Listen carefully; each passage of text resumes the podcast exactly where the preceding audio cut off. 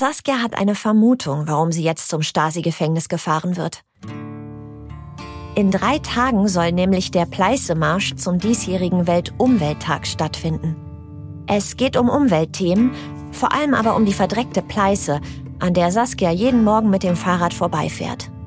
Sie will die Menschen darüber aufklären, wie schlecht es um den Fluss steht, der durch Leipzig-Konnewitz fließt. Und dafür soll sie jetzt ins Gefängnis? Ist es denn wirklich so, dass wir jeden Dreck, der vom Westen kommt, nur kopieren müssen? Das je, je, je und wie das alles heißt, ja, sollte man doch Schluss machen. Heutzutage, wir, wir fliegen zum, zum Mond und überall, aber hier ändert sich gar nichts. Young and Free. True Stories übers Jungsein in der DDR und heute. Hallo zur letzten Folge der ersten Staffel von Young and Free. Wir sprechen hier darüber, wie es war, in der DDR jung zu sein und frei zu sein und vor allem, was das mit uns heute zu tun hat. Wir erzählen hier echte Geschichten, also True Stories von echten Menschen.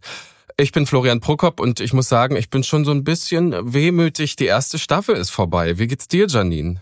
Ja, auf jeden Fall. Ich bin auch ganz schön traurig. Aber es hat mir echt viel Spaß gemacht, mit dir über DDR-Geschichte zu quatschen. Und die gute Nachricht ist ja aber, Janine, wir machen ja weiter, ne? Stimmt. Ja, genau, nämlich im Frühjahr 2023. Ist so ein bisschen her.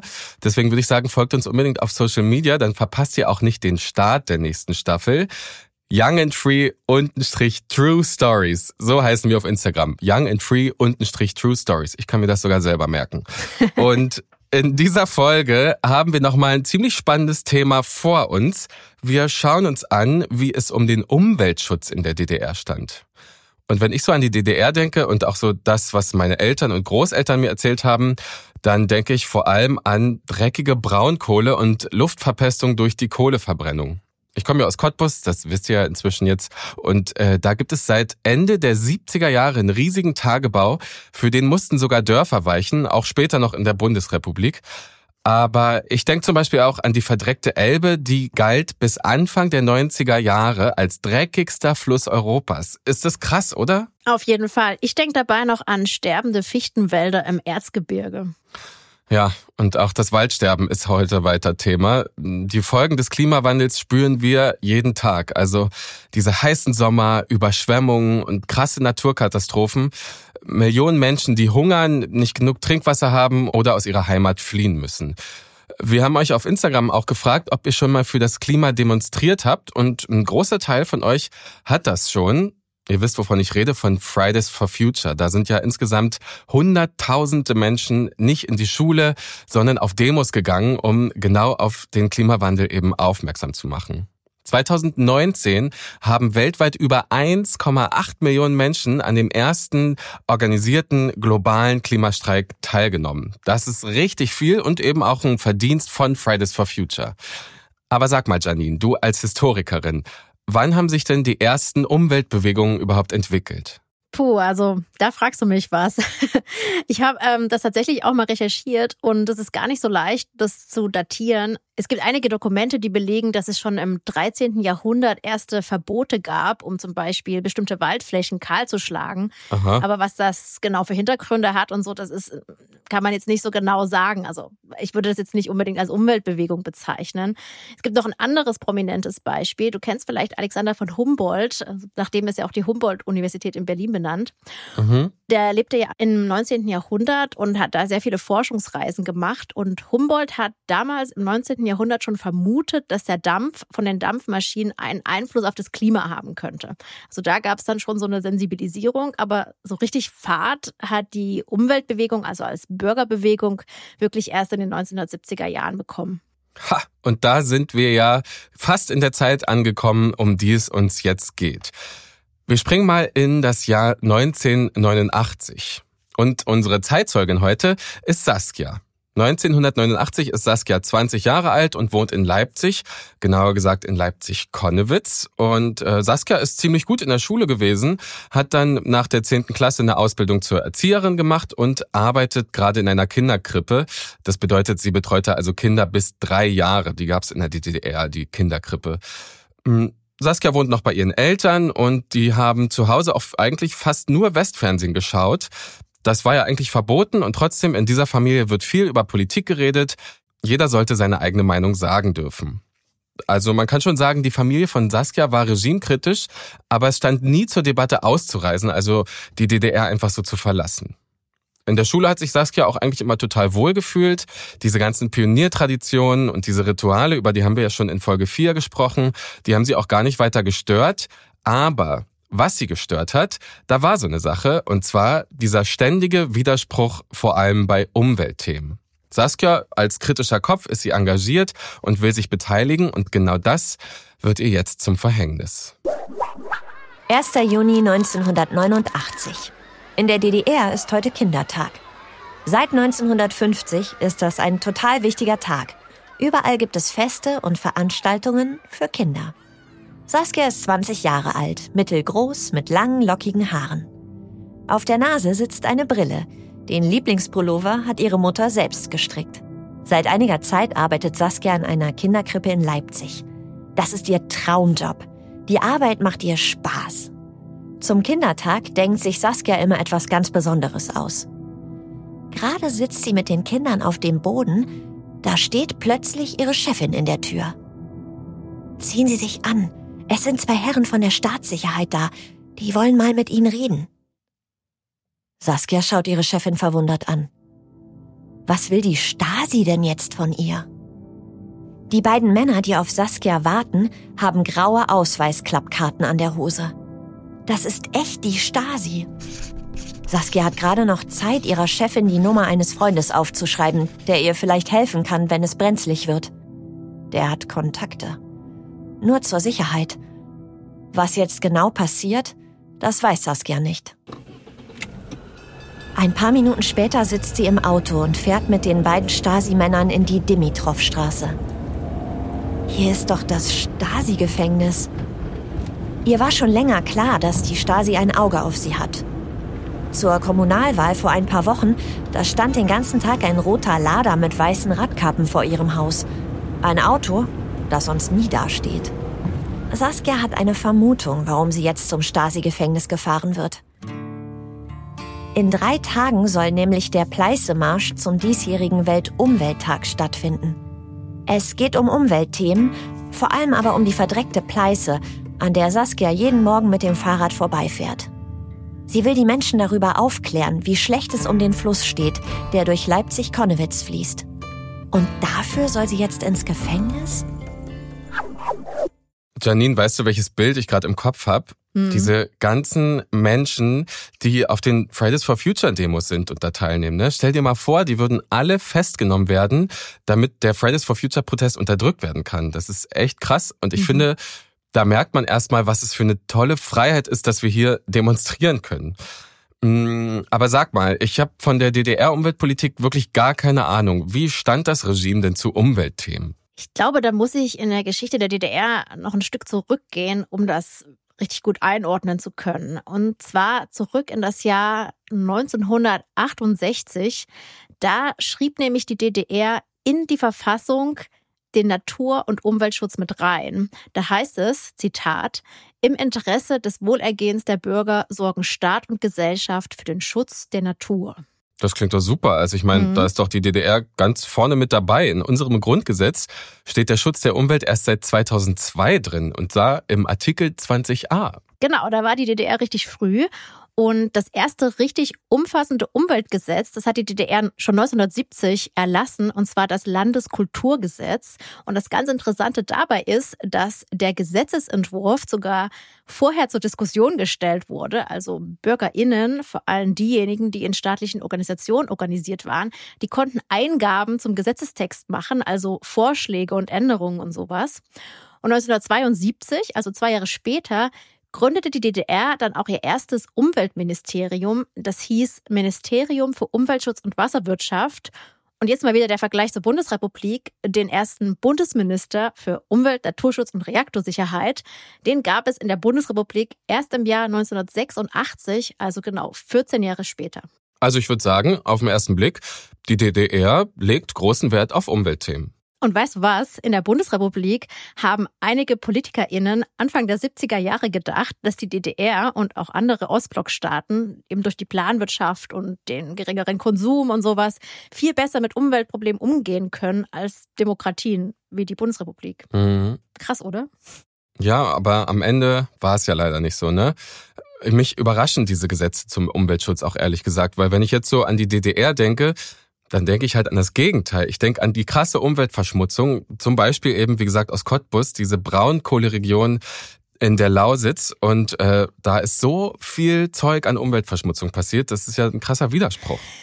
Ja, also ich erinnere mich, also wenn ich an meine Kindheit in den 90ern denke, dann denke ich auch an Kohlen, die wir in unsere Wohnung geschleppt und verfeuert haben und an diesen krassen Gestank. Also da müssen wir auf jeden Fall nochmal genauer hinschauen. Und wenn wir uns den ersten Umweltbericht der Bundesregierung anschauen, aus dem Jahr 1990, also nach der Wiedervereinigung, wo die Umweltsituation in der DDR eingeschätzt wurde, da sehen wir, dass von einer dramatischen Umweltsituation gesprochen wurde.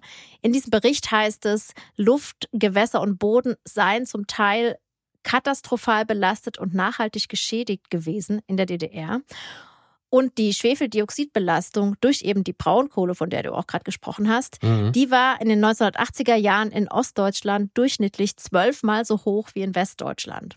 Da gibt's vom MDR eine ganz anschauliche interaktive Grafik, die verlinken wir euch natürlich in den Show Notes. Ähm, Janine, wir müssen jetzt mal schauen, warum es zwischen den 70er Jahren und Ende der 80er Jahre in der DDR mit dem Umweltschutz dann doch so schlecht gelaufen ist. Genau, also zuerst möchte ich nochmal sagen, die Umweltprobleme, mit denen die DDR zu kämpfen hatte, das waren eigentlich die gleichen, die auch die anderen Industrienationen hatten. Also auch die Bundesrepublik hatte ähnliche Umweltprobleme. Auch mhm. da gab es Braunkohleabbau, ne? in Nordrhein-Westfalen zum Beispiel. Die Frage, die wir uns jetzt also stellen müssen, ist, wie können Staaten effektiv mit Umweltproblemen umgehen? Und genau hier liegt auch das Problem, was die DDR hatte ab den 1970er Jahren. Also als man sich gedacht hat, man verschreibt sich der Umweltpolitik und dann ist doch alles ein bisschen schwieriger wurde. In der Bundesrepublik hat sich dann nämlich ein Hightech-Umweltschutz etabliert. Also sprich, man hat Technik entwickelt, um auf Umweltbelastung durch Braunkohle zum Beispiel zu reagieren. Oder es gibt auch noch eine andere Möglichkeit, nämlich auf andere Energieträger umzustellen. In der Zeit war das dann Erdöl und Erdgas, um eben weg von der Kohle zu kommen. Warum hat die DDR das nicht gemacht? Also in der DDR war das schwieriger, weil erstens die DDR war eine Planwirtschaft und zweitens die DDR war extrem abhängig von der Sowjetunion. Das heißt, es war nicht so easy wie in der Bundesrepublik, einfach mal neue Technologien zu entwickeln, um eben auf die Umweltprobleme zu reagieren, die man mit der Braunkohle hatte. Und bei dem anderen Thema, also bei der Energieträgerumstellung. Also die Umstellung von Braunkohle auf Erdöl und Erdgas, was du auch gerade gesagt hast. Da hatte die DDR ein Finanzierungsproblem. So war es am Ende so, dass man doch bei den dreckigen Braunkohletagebauten blieb, obwohl man natürlich wusste, dass das ein riesiges Umweltproblem ist. Ah, okay, verstehe. Also im Prinzip ist es ja auch so wie heute, ne? Man braucht für Umweltpolitik eine gute Finanzierung. Und eine Sache, die auch so wie heute ist, es gab auch in der DDR Menschen, denen ging die Umweltverschmutzung tierisch gegen den Strich.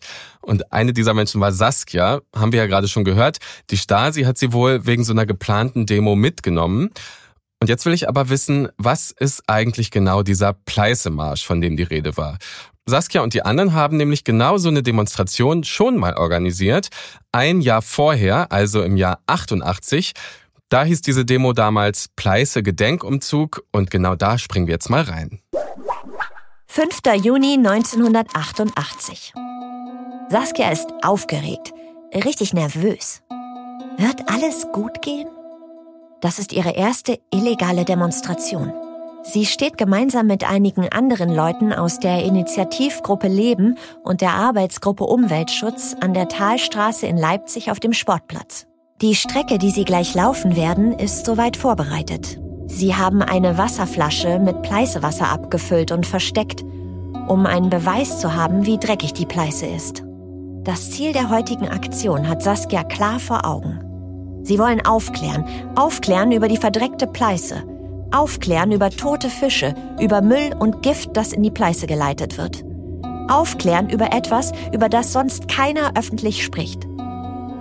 Die Stimmung an diesem Nachmittag auf dem Sportplatz in Leipzig-Konnewitz ist angespannt. Was, wenn die Polizei kommt und die Demonstration auflöst? Werden sie dann alle festgenommen? Auf den vielen gedruckten Handzetteln, die Saskia in den letzten Tagen mit den anderen verteilt hat, steht, unsere Zukunft hat schon begonnen. Der Grafiker hat einen toten Fisch im Wasser dazu gezeichnet. Den Einladungstext haben sie dann mit der Hand geschrieben. Saskia hat auch Freunden und Verwandten Bescheid gegeben. Wie viele Menschen werden wohl kommen? Es ist 14 Uhr. Den ersten Leuten, die am Sportplatz ankommen, drückt Saskia einen Aufnäher in Postkartengröße in die Hand. Auf dem Stoff steht Umkehr zum Leben. Und da ist auch wieder der Fisch drauf, der eigentlich leben will, aber in der Pleiße stirbt. Immer mehr Leute kommen auf dem Sportplatz an. Saskia versucht sie zu zählen, aber es sind zu viele. 100? Vielleicht 150? Sie schöpft Mut. Wenn so viele Menschen mitmachen, dann sind sie gemeinsam stark. Die Stimmung wird lockerer. Ein paar Männer stehen weiter weg an der Straße. Ist das die Stasi? Dann geht es los. Vom Sportplatz bis zur Pleiße sind es nur etwas mehr als 600 Meter. Viele junge Menschen sind gekommen, aber auch ältere. Kinder werden auf den Schultern getragen.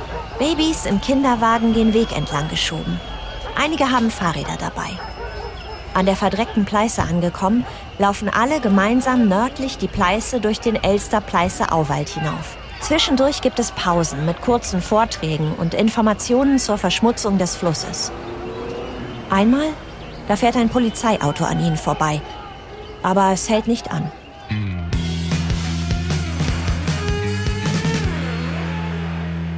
Drei Kilometer und eine Stunde später kommt die Gruppe im Clara Zetkin Park an. Alles ist gut gegangen. Das Plakat Pleiße, bald wieder sauber, steht an zwei Fahrrädern angelehnt zwischen den Menschen auf der Wiese. Jochen, einer der Organisatoren, den Saskia ganz gut kennt, spielt Gitarre. Sie reden, essen, diskutieren, tauschen sich aus. Sie haben uns in Ruhe gelassen, denkt Saskia und entspannt sich. Das freut mich aber, dass zumindest 88 diese Demonstration geklappt hat. Ähm, Janine, würdest du uns mal den Gefallen tun, uns mit in das Leipzig von 1988 zu nehmen? Also was genau war da umwelttechnisch das Problem? Ich zitiere für dich da mal aus dem Informationsheft, was die Organisatorinnen für den zweiten Pleisemarsch ein Jahr später vorbereitet hatten. Mhm. Das zeigt nämlich ganz schön, was eigentlich das Problem war. Da drin heißt es, Zitat, Jahrhunderte lebten die Menschen gemeinsam mit diesem Fluss. Sie wussten, was sie an ihm hatten. Seit knapp 50 Jahren aber wird er zur Abwasserkloake vieler Betriebe und Städte gemacht. Das Recht, ihn zu nutzen, wurde überstrapaziert und die Pflicht zur Reinhaltung völlig außer Acht gelassen. Das heißt auf gut Deutsch, es wurde einfach aller möglicher Müll in den Fluss geleitet. Genau. Und mit dem ersten Pleißemarsch wollte Saskia und die anderen eben genau darauf aufmerksam machen und dann hat das eben ziemlich gut geklappt. Also haben sie im nächsten Jahr direkt wieder so eine Veranstaltung organisiert. Mhm. Ja, Saskia meinte auch zu mir, nachdem beim ersten Pleiße Gedenkumzug 1988 eben nichts passiert ist, also keiner festgenommen wurde, war klar, ja, das organisieren wir nochmal und zwar viel, viel größer. Ja, logisch. Was war das eigentlich für eine Gruppe, mit der Saskia das gemacht hat? Wir haben ja im Hörspiel schon von der Initiativgruppe Leben und der Arbeitsgruppe Umweltschutz gehört, die den Pleiße Gedenkumzug gemeinsam organisiert haben. Die Arbeitsgruppe Umweltschutz, die gründete der 17-jährige Ralf Elsässer 1981 und diese Gruppe, die war angebunden an die Michaeliskirchgemeinde in Leipzig. Okay, was hat jetzt die Kirche damit zu tun? Die hat ja auch eine wichtige Rolle bei den großen friedlichen Demonstrationen 1989 in Leipzig gespielt, ne? Waren da jetzt also auch Gläubige dabei oder was? Genau, also die großen Proteste in Leipzig im Herbst 1989, die du jetzt angesprochen hast, die gingen aus den Friedensgebeten in der Nikolaikirche hervor. Mhm. Die Kirche in der DDR war eine Art Schutzraum, also eine Möglichkeit für viele Menschen frei zu sprechen. Es gab sogar demokratische Strukturen. Aber es war auch nicht ungefährlich, in der Kirche organisiert zu sein. Offiziell herrschte zwar Religionsfreiheit in der DDR, aber in der SED-Propaganda war die Kirche trotzdem der Klassenfeind. Es gibt auch Berichte von Jugendlichen zum Beispiel, die durften kein Abitur machen, weil sie eben in der Kirche organisiert waren. Boah, da sieht man mal wieder, wie willkürlich die DDR war, ne? Vielleicht kommen wir da auch später in der nächsten Folge in Staffel 2 drauf, mal sehen. Aber ähm, zurück zur Umweltbewegung, wie ging das denn alles weiter? Also Ralf Elsässer von der Arbeitsgruppe Umweltschutz, der hat diesen Freiraum der Kirche genutzt, um zum Beispiel erste kleine Fahrraddemos zu veranstalten. 1987 spaltet sich dann von der Arbeitsgruppe Umweltschutz die Initiativgruppe Leben ab.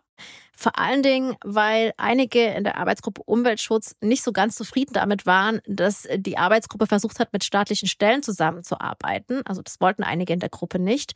Mhm. Und in der Initiativgruppe Leben, die sich dann neu gegründet hat, in der war dann auch Saskia organisiert. Okay, und das DDR-Regime, wie fanden die überhaupt Umweltaktivismus? Ja, also man muss dazu sagen, der DDR war das Thema Umwelt jetzt nicht total egal.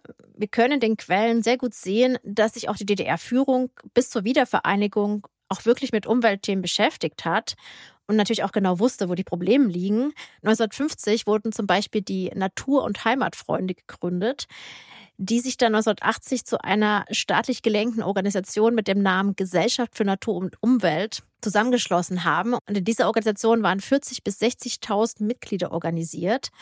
Und darin eingegliedert gab es auch Gruppen für Stadtökologie zum Beispiel, die sich mit Luftverschmutzung in den Städten beschäftigt haben. Und diese Gruppen, die jetzt auch tatsächlich an das DDR-Regime angegliedert waren, die waren sogar auch ziemlich kritisch. Das klingt aber, als ob es schon eine staatlich organisierte Form gab, um sich bei Umweltfragen zu beteiligen und mitzudiskutieren. Genau, also die Gesellschaft für Natur und Umwelt, die war eine Form der Beteiligung, wobei es natürlich scharfe Grenzen gab, welche Themen man behandeln durfte und welche nicht. Es gab übrigens auch noch eine andere Möglichkeit der Beteiligung, und zwar die sogenannten Eingaben. Das heißt, man konnte an DDR-Stellen Beschwerden oder Anliegen schreiben. Und zum Thema Umwelt gab es besonders viele Kollektiveingaben. Das waren mhm. Protestbriefe, die von vielen Menschen gemeinsam geschrieben wurden, manchmal sogar von mehr als 1000 Menschen gemeinsam und dann an staatliche Behörden oder Kombinate geschickt wurden. Und heute können wir rekonstruieren, dass sich die SED auch wirklich mit diesen Eingaben oder Anliegen beschäftigt hat. Und viele der freien Umweltgruppen, wie zum Beispiel auch die Initiativgruppe Leben, haben sich eben erst aus diesen Kollektiveingaben heraus entwickelt, weil sie eben sich gemeinsam für Umweltschutz engagiert haben. Das Problem ist nur, sobald eine Gruppe nicht mehr offiziell an, also an eine offizielle Organisation angegliedert war, also eine offizielle Organisation des DDR-Regimes und darüber hinaus Prozesse organisiert hat, genau dann wurde der Staat misstrauisch und hat eben genauer hingeguckt, wie zum Beispiel auch beim Beispiel von Saskia. Okay, das heißt, eigentlich fand die SED, also ne, die Einheitspartei der DDR, die fanden Umweltthemen eigentlich wichtig, aber nur solange sie von den Leuten kommen, die in den eigenen Organisationen engagiert sind. Genau. Und wenn nicht, dann eben nicht. Das ist ja einfach reine Willkür. Hm, wie ist denn Saskia persönlich eigentlich dazu gekommen, sich für Umweltthemen zu engagieren? Also Saskia ist als Jugendliche auch schon in die Kirche gegangen, nicht weil sie gläubig war, sondern weil es eben ein Ort war, wo man sich kritisch äußern konnte und das war ihr wichtig. Mhm. Es gab ja schon seit 1982 diese Friedensgebete in der Nikolaikirche in Leipzig, die dann in den folgenden Jahren immer politischer wurden. Und auf einer dieser Veranstaltungen hat Saskia Uwe Schwabe kennengelernt. Das ist ein sehr bekannter und wichtiger Name der Bürgerrechtsbewegung in Leipzig. Aber richtig aktiv geworden ist sie wirklich erst Anfang 1988. Da gibt's ja meistens so einen Schlüsselmoment, ne, was man erlebt und dann denkt, jetzt kann ich einfach nicht mehr so weitermachen wie vorher. Gab's sowas auch bei Saskia? Ja, am 17. Januar 1988 gab es in Berlin eine Veranstaltung zum 69. Jahrestag zur Ermordung von Karl Liebknecht und Rosa Luxemburg. Mhm, das waren beides Führer der sozialistischen Bewegung. Die haben sich für radikale politische Veränderungen nach dem Ersten Weltkrieg eingesetzt ne? und vor allem auch für die Entmachtung des Militärs und wurden dann am 15. Januar 1919 ermordet und ich glaube in den Landwehrkanal hier in Berlin geschmissen. Ne? Mhm. Genau, und für die SED waren Liebknecht und Luxemburg eben sehr wichtige Symbolfiguren. Und diese Veranstaltung, die wurde von SED-Seite organisiert und auch im Fernsehen übertragen. Und BürgerrechtlerInnen der DDR wollten diese Öffentlichkeit nutzen, um auf andere Themen aufmerksam zu machen. Zum Beispiel eben auch auf die Tatsache, dass man nicht einfach aus der DDR ausreisen konnte. Haben wir ja schon besprochen. Mhm. Aber viele dieser Menschen, der BürgerrechtlerInnen, die an diesem Tag eben auf diese wichtigen Themen aufmerksam machen wollten, wurden festgenommen. Für Saskia war genau das ein Punkt, wo sie sich gesagt hat, was soll das? Ich will mich auch engagieren. Sie hat dann Uwe Schwabe kontaktiert und ist der Initiativgruppe Leben in Leipzig beigetreten und da waren es eben nicht nur Umweltthemen, die Saskia bewegten, sondern eben allgemein der Wunsch, sich zu engagieren und zu beteiligen. Janine, was war denn Saskias Rolle in dieser Initiativgruppe Leben? Was hat sie da gemacht? Ja, Saskia sagt heute, dass sie eher in der zweiten Reihe war. Also sie hat jetzt nicht federführend Sachen organisiert, sie hat einfach bei vielen Sachen mitgeholfen. Und das Thema Umwelt, das hat die Initiativgruppe Leben ja in der verdreckten Pleiße festgemacht, haben wir ja schon besprochen. Ich meine, die Pleiße war ja in Leipzig genau vor der Haustür. Und da kam dann eben die Idee auf, in einer Demonstration darauf aufmerksam zu machen, was das Problem mit der verdreckten Pleiße genau ist. Und man durfte das ja nicht Demonstration nennen, deswegen hat man das Pleiße-Gedenkumzug genannt. Und bei diesem Umzug hat Saskia verschiedene Aufgaben übernommen. Also sie hat zum Beispiel mit geplant, sie hat Handzettel verteilt, sie hat Sachen auf der Schreibmaschine abgetippt, Leute gefragt, ob sie kommen, solche Sachen eben. Ja, und 1988 lief das Ganze ja ziemlich gut und deshalb diese Neuauflage im Juni 1989. Aber nun sitzt Saskia eben bei der Stasi. 1. Juni 1989. Saskia sitzt auf einem Holzstuhl vor einer großen Stahltür. Okay, das war's. Jetzt wirst du verhaftet, denkt sich Saskia immer wieder. Sie kennt Leute, die ins Gefängnis mussten. Und sie weiß, die Stasi, die ist unberechenbar. Saskia wartet vor dieser großen Tür auf ihre Vernehmung. Wie lange werde ich wohl in Untersuchungshaft sitzen? Komme ich hier ins Gefängnis oder woanders hin? Saskias Gedanken kreisen um diese Fragen, als sich die große Stahltür öffnet. Vor ihr steht ein älterer Mann. Er könnte ihr Opa sein. Er guckt nur ein bisschen streng. Setzen, sagt der Mann und zeigt auf einen Holzstuhl.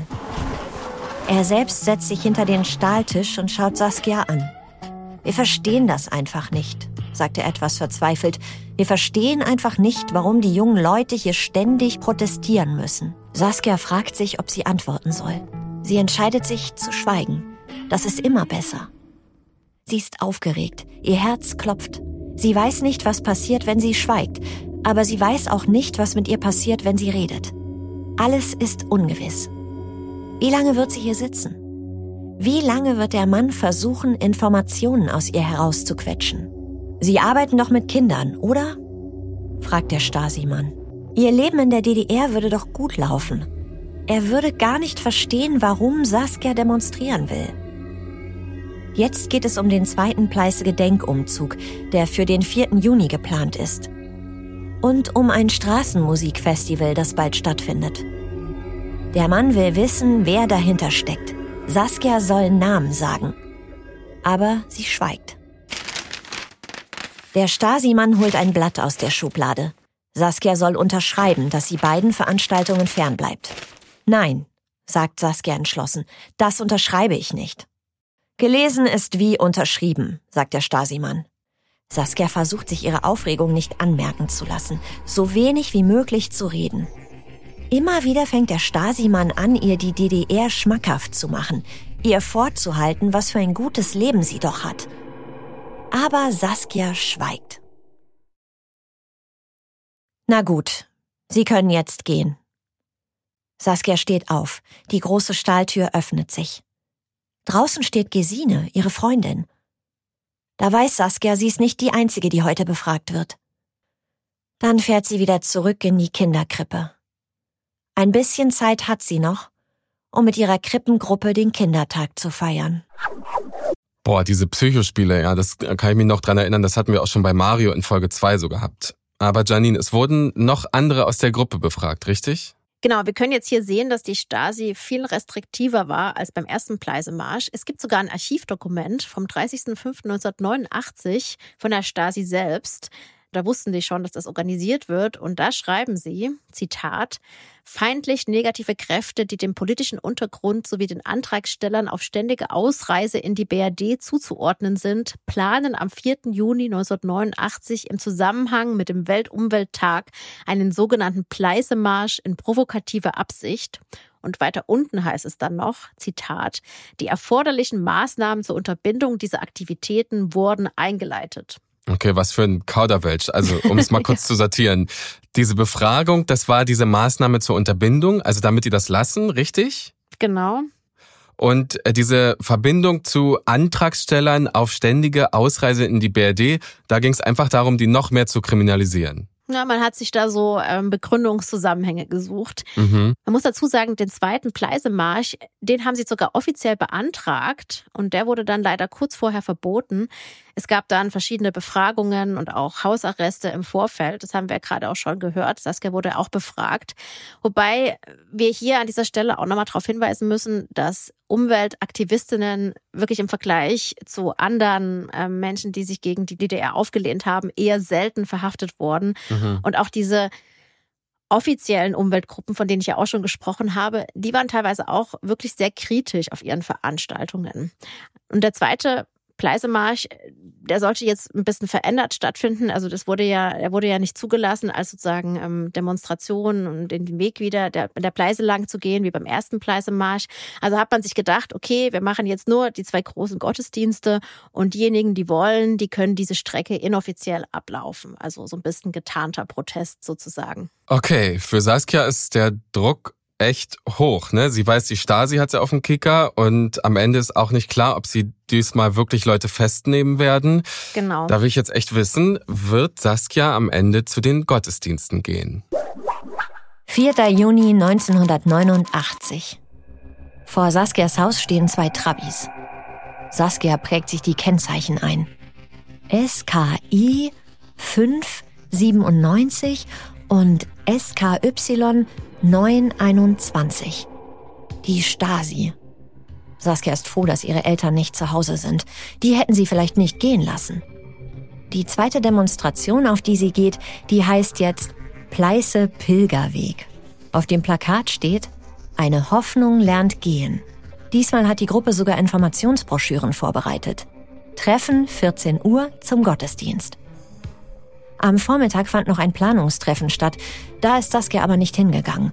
Wegen der Stasi. Aber zur offiziellen Eröffnung, da will sie dabei sein.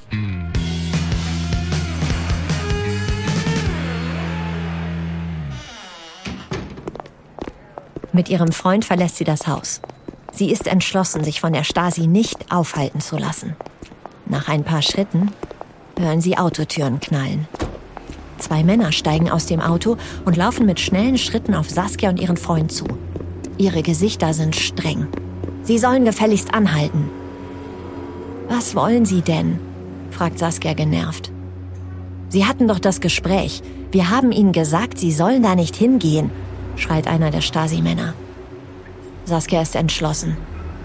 Es gibt in diesem Staat Religionsfreiheit. Und ich gehe jetzt dahin. Saskia nimmt ihren Freund an die Hand und geht einfach weiter. Die beiden Stasi-Männer schauen ihr fassungslos nach. Saskia ist das egal. Also man kann Saskia echt nur feiern. Wie cool ist sie denn drauf, oder? Ich meine, der Stasi so zu begegnen, ich glaube, das kostet richtig Mut. Äh, Janine, ging denn dann bei den Gottesdiensten auch alles gut? Ja, also am Nachmittag besuchten über 1000 Menschen den ersten Gottesdienst und über 400 den zweiten Gottesdienst an diesem Abend.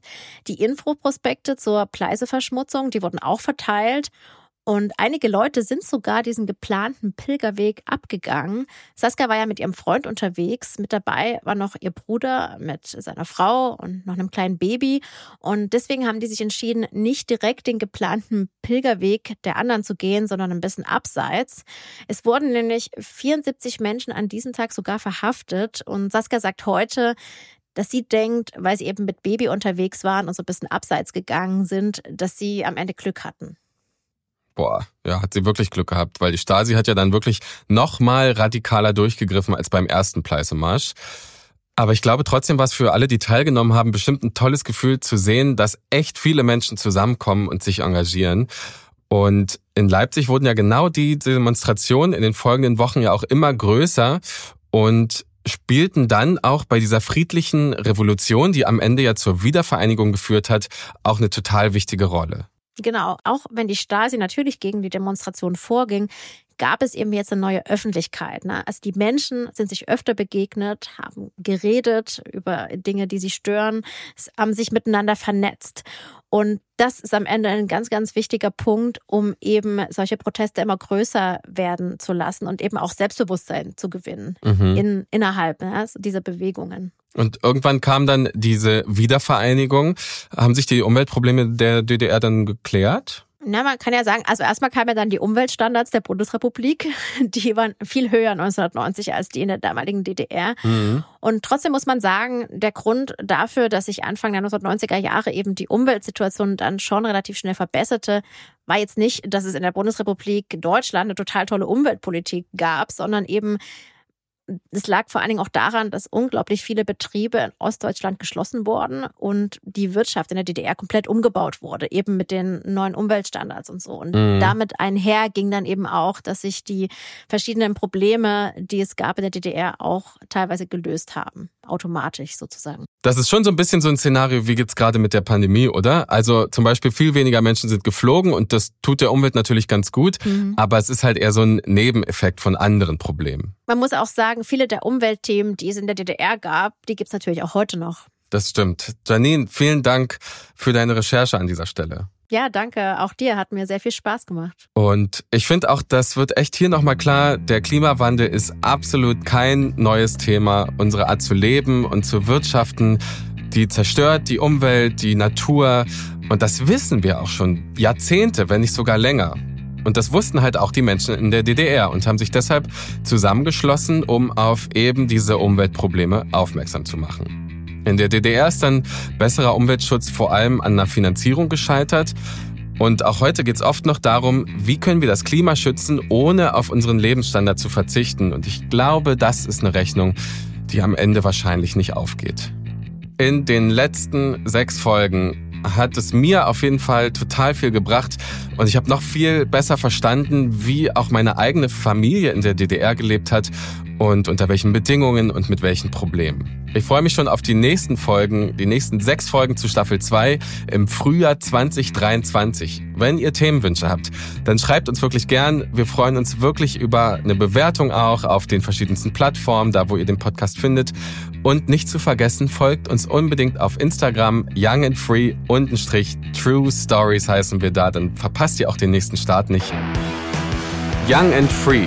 True Stories übers Jungsein in der DDR und heute. Ein Podcast der Kooperative Berlin, gefördert von der Beauftragten der Bundesregierung für Kultur und Medien im Bundesprogramm Jugend erinnert und unterstützt von der Bundesstiftung zur Aufarbeitung der SED-Diktatur.